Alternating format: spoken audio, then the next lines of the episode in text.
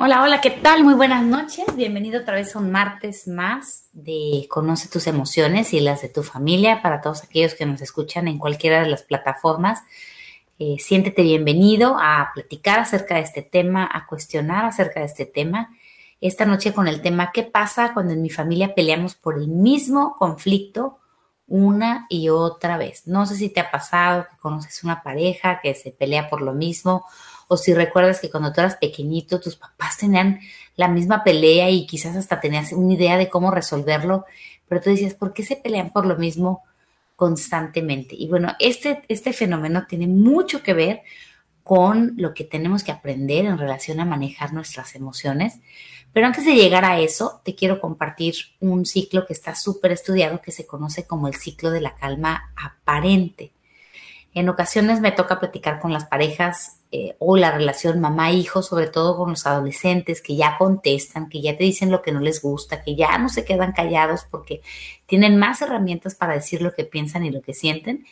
Y de repente te ves atrapado en este, en este ciclo de una pelea repetitiva y cuando sacas el resumen de por qué te estás peleando, dices, siempre es el mismo punto que no termina de resolverse. Si tú te sientes identificado con esta situación, tienes a un amigo que está viviendo esta situación, es posible que tú o tu amigo o tú con tus hijos estén atrapados en lo que comúnmente se conoce como el ciclo de la calma aparente. Y para comenzar, te quiero compartir que este es un ciclo que viven muchas familias, que de hecho cuando se los comparto en mis clases a mis alumnos en el programa de Conoce tus emociones, es súper común que digan, ¡Ah! yo vivo eso con mi papá, yo vivo eso con mi mamá, y entonces empezamos a darnos cuenta que inconscientemente llevamos atrapados en este ciclo que, como dije, genera muchas veces que las peleas se, se, repitan una y otra vez. Así que te invito a ver este ciclo de la calma aparente con apertura, con entendimiento, para ver si tú o tu familia se encuentran atrapados en él y sobre todo saber qué podemos hacer para que no nos sintamos así. Este ciclo, como te decía hace un ratito, eh, además de promover que te sientas atrapado en la misma discusión, también promueve las explosiones de enojo, promueve, promueve los, los bloqueos de la comunicación y promueve la comunicación defensiva. ¿Cómo inicia el ciclo de la calma aparente? Bueno, empieza más o menos así. Lo voy a hacer grandote para que se entienda mejor. Y lo primero es que hace mucho tiempo dos personas se conocieron y todo estaba perfecto, ¿no? Todo estaba bien. Y te lo voy a dar eh, el mismo ejemplo con las parejas y en una relación papá-hijo, ¿ok? Vamos a empezar por una pareja que se conoce, que están enamorados, que todo es bonito. Y como en cualquier relación de pareja, cuando la convivencia es cercana, de pronto empieza a ver lo que se conoce como la acumulación de tensión. Y en la acumulación de tensión, lo que tú vas a encontrar es precisamente que las personas eh, sientan una tensión emocional.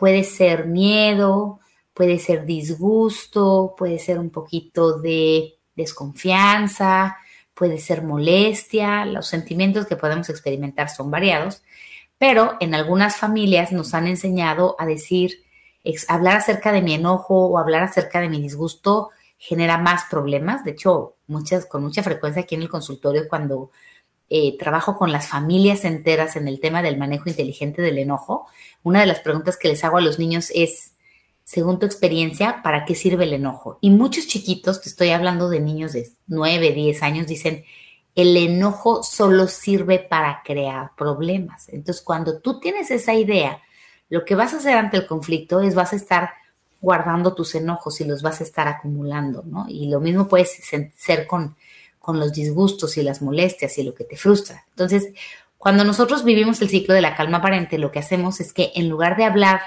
con tranquilidad y con inteligencia y con cariño y con apertura acerca de lo que sentimos, solamente hacemos que se acumule la tensión y empezamos a tener un enojo que se repite una y otra vez, una y otra vez, una y otra vez. Y eventualmente, estábamos dando el ejemplo de una relación de pareja, alguien ya no puede más porque se acumula la tensión emocional y la tensión emocional no está hecha para estar guardada y va a encontrar su salida. Y lo que va a suceder es que va a haber una explosión. Esta es la explosión donde alguien grita, donde alguien se desahoga. En la mayoría de las veces las explosiones pueden comenzar por un simple grito o por un simple insulto, pero conforme nos acostumbramos a explotar, puede ir escalando las reacciones emocionales al grado de llegar a los golpes, ¿no? Bueno, en la mayoría de las familias con las que yo he trabajado, pues básicamente la explosión consiste en gritos e insultos. Y cuando esto pasa, la reacción natural muchas veces es defendernos. Entonces, en este sentido, tú puedes tener una persona que se victimiza, es que tú no me comprendes, ¿por qué me gritas así? Vamos a suponer que el problema es una pareja que dice, tú no me no dejas las llaves en su lugar. Y entonces ya como que se lo guardó, no se lo dijo y de repente llegó el momento en el que las llaves no estaban en su lugar y la persona explota, ¿no? Y la persona explota en un mar de gritos y en lugar de recibir este enojo con tranquilidad y decir, sí es cierto, yo no dejo las llaves en su lugar, la persona se victimiza. Es que tú no me comprendes, es que me estás hablando muy feo. Mira, a mí no me grites. Y muchas veces, en el momento de defendernos, uno termina más ofendido que el otro y empieza el tema de, pues como ya nos gritamos y ya nos peleamos, ahora ya no te hablo, ahora ya no me comunico. Y entonces entra el ciclo de la agresión pasiva, donde no nos comunicamos, donde no nos saludamos, donde no nos despedimos, en la familia, en las parejas no me toques, este, se restringe todo contacto sexual. Y eventualmente el, el vivir en este estado de agresión pasiva es súper cansado, no es cansado, es cansadísimo y entonces, como el ser humano no está hecho para estar enojado todo el tiempo, de pronto llega alguien que dice, ya no hay que estar enojados, ya hay que reconciliarnos. Entonces, tal vez esta pareja donde él le dijo a ella que estaba enojado porque no dejaba las llaves en su lugar y, lo dijo mal y, y, lo explotó y ella se victimizó y se defendió, es que tú tampoco dejas las llaves y se hace así grandote. Bueno, de ahí después de que ya pasó un tiempo donde no nos hablamos y pueden ser horas, pueden ser días, pueden ser meses, alguien dice, ¿sabes qué? Ya no quiero estar enojado contigo. Discúlpame, discúlpame por haberte gritado, dice la pareja, ¿no? No, pues tú también a mí discúlpame, la verdad es que te quiero mucho. Pero el problema de esta reconciliación, y aquí lo voy a poner así clarito para que lo veas, es que es una reconciliación aparente porque no se habla del origen del problema, porque en el ciclo de la calma aparente solamente pedimos disculpas para, para resarcir los gritos que hubieron, para resarcir el daño que se hizo muchas veces en el momento de la, de la explosión. Pero cuando nos reconciliamos por encimita, cuando solo pedimos disculpas por el grito y no llegamos a acuerdos y no llegamos a un entendimiento, lo que sucede es que regresamos a un momento que se conoce como la calma aparente. Es decir, ya nos perdonamos, ya estamos tranquilos, pero, y regresamos a un estado de calma aparente, pero en el momento en el que la persona vuelva a dejar las llaves donde no las debió de haber dejado, entonces se convierte otra vez en un momento de acumulación de tensión, y entonces se acumula la tensión, luego alguien ya no puede más y de pronto explota y luego eh, la persona se defiende y se hace una cortina de humo de victimización, tú no me entiendes por qué, y nos perdemos del origen del conflicto y después llegamos al punto donde ya nos cansamos de estar enojados porque en el punto número tres es donde está toda la agresión pasiva, ya no te hablo, yo a no te hablo, yo no, y nos, nos ofrecemos disculpas superficiales para ya llevarnos bien, pero no se resuelve la causa original del conflicto. Esto lo he visto en muchísimas familias repetirse una y otra vez. Está súper estudiado este ciclo. Si tú te sientes atrapado en este ciclo con tu pareja, hoy quiero decirte que una de las soluciones más importantes es aprender a manejar el enojo con inteligencia. Es una emoción que no es mala, que tiene una razón de existir, pero es tan intensa que si no sabemos manejar esta energía, nos destruye y destruye nuestra pareja. Te invito a preguntarle a tu familia qué significa manejar el enojo con inteligencia, qué proponen, pero en mi experiencia realmente es algo que hay que hablar en equipo, en familia, puede ser con tu pareja y con tu hijo, ¿no? ¿Qué pasa si estamos con este ciclo con los adolescentes? Entramos en guerras de poder, ellos se alejan cada vez más de nosotros porque sienten que no se puede platicar. Ellos muchas veces se guardan las cosas y no dicen lo que realmente sienten porque no se sienten escuchados. Obviamente, mientras más grande es tu adolescente, más las reglas consisten en llegar a acuerdos, en hacer las cosas porque ambas partes están de acuerdo, no porque uno impone y el otro se queda callado. Entonces, el vivir en el ciclo de la calma aparente, eh, es súper común en la adolescencia. Uno, porque no nos enseñaron a comunicarnos. Dos, porque no nos enseñaron a manejar nuestro enojo con inteligencia. Y tres, porque quizás este, este, ciclo está normalizado en tu familia. Con mucha frecuencia, a la hora de hablar de ese tema con adolescentes, me dicen, uy, eso es mi todos los días con mi papá. Eso es mi una vez a la semana con mi mamá. Yo sí te invito a hacer conciencia de que si estás viviendo en una, todo empezó porque te decía, cuando en mi familia nos peleamos por el mismo conflicto una y otra vez, bueno, hoy te quiero hacer ver que posiblemente estás atrapado en el ciclo de la calma aparente y que una de las soluciones más certeras para esto es que en la familia sepan manejar el enojo con inteligencia. Y cuando hablo de este tema, quiero decirte que hay dos momentos o dos series de pasos que siempre les presento a la familia. Tengo nueve pasos para saber qué hacer cuando tú estás enojado y nueve pasos para saber qué hacer cuando un ser querido esté enojado contigo. Es bien importante reconocer que cuando tu ser querido esté enojado contigo, enojarte de regreso no tiene sentido. Cuando tu ser querido está enojado contigo, hay muchas otras cosas que tenemos que hacer para hacerle sentir entendido, para hacerlo sentir respetado. De entrada, lo primero que nos tenemos que preguntar es si el enojo o la molestia de nuestro ser querido tiene razón de ser. Recordando que el enojo es una emoción que nos avisa cuando algo que estamos viviendo es injusto, cuando alguien está pasando por nuestras necesidades y deseos. Entonces yo te invito a preguntarte si en tu familia, cuando alguno de los dos está enojado, sea tu adolescente o tu pareja, en automático te enojas o en automático te detienes y te preguntas si el enojo de la persona tiene una razón de ser, proviene de un trato injusto de tu parte.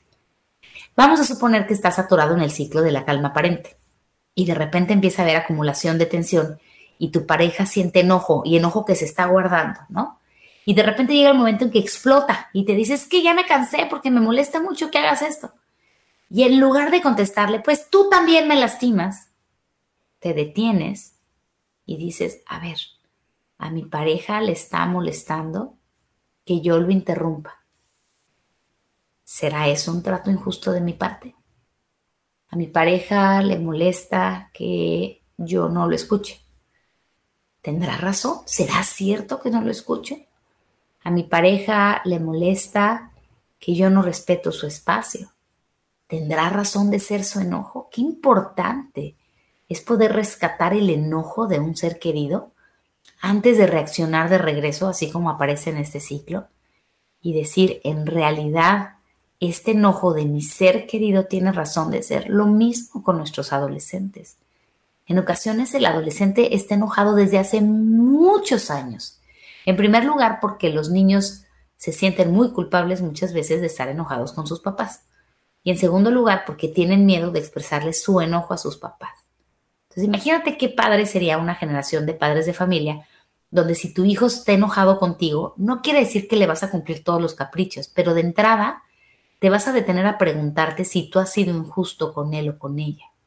Si él ha recibido un trato irrespetuoso, irresponsable, poco amable, poco paciente de tu parte, y quizás el primer paso es decir, tienes razón, ok, no me lo digas así, pero, pero primero, antes de decirte cómo, cómo me digas tu enojo, quiero reconocer que tienes razón, quiero cachar este enojo y devolvértelo con cariño.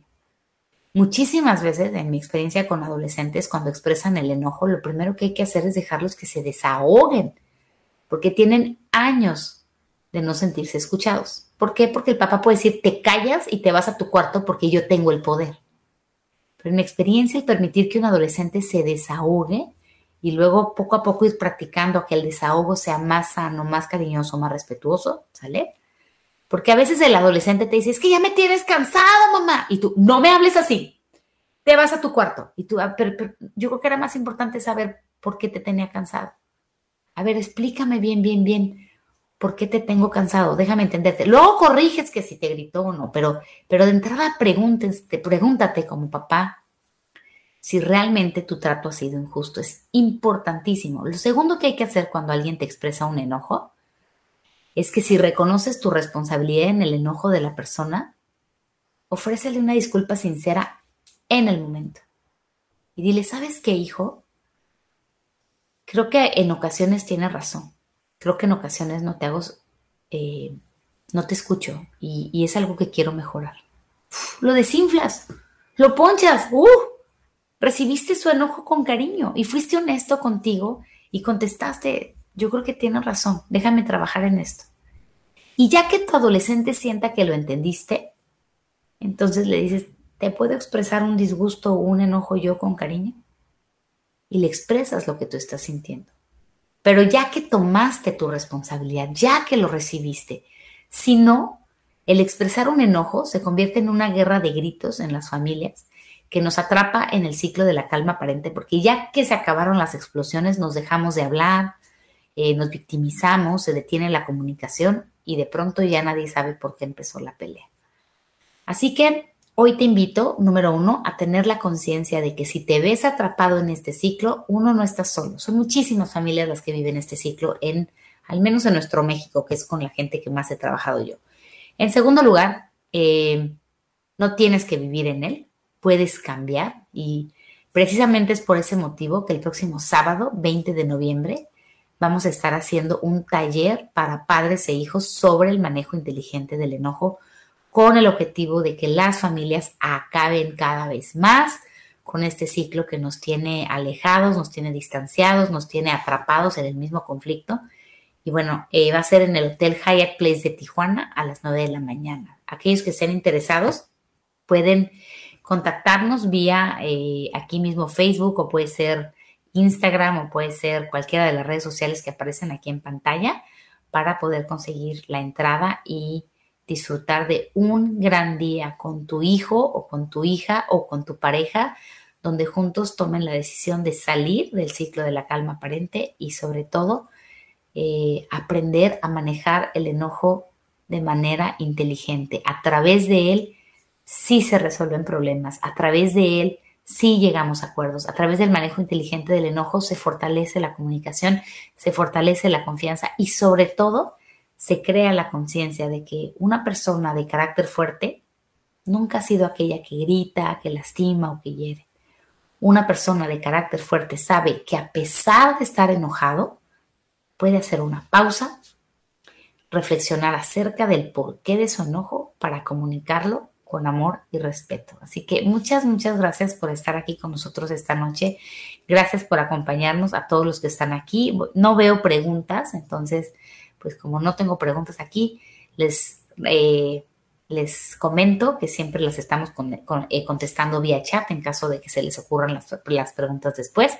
Y te deseo, como siempre, que tengas una, una semana llena de conexión, de cariño y de armonía contigo mismo y con todos los integrantes de tu familia. Hasta pronto, estamos en contacto, que tengan muy bonito martes.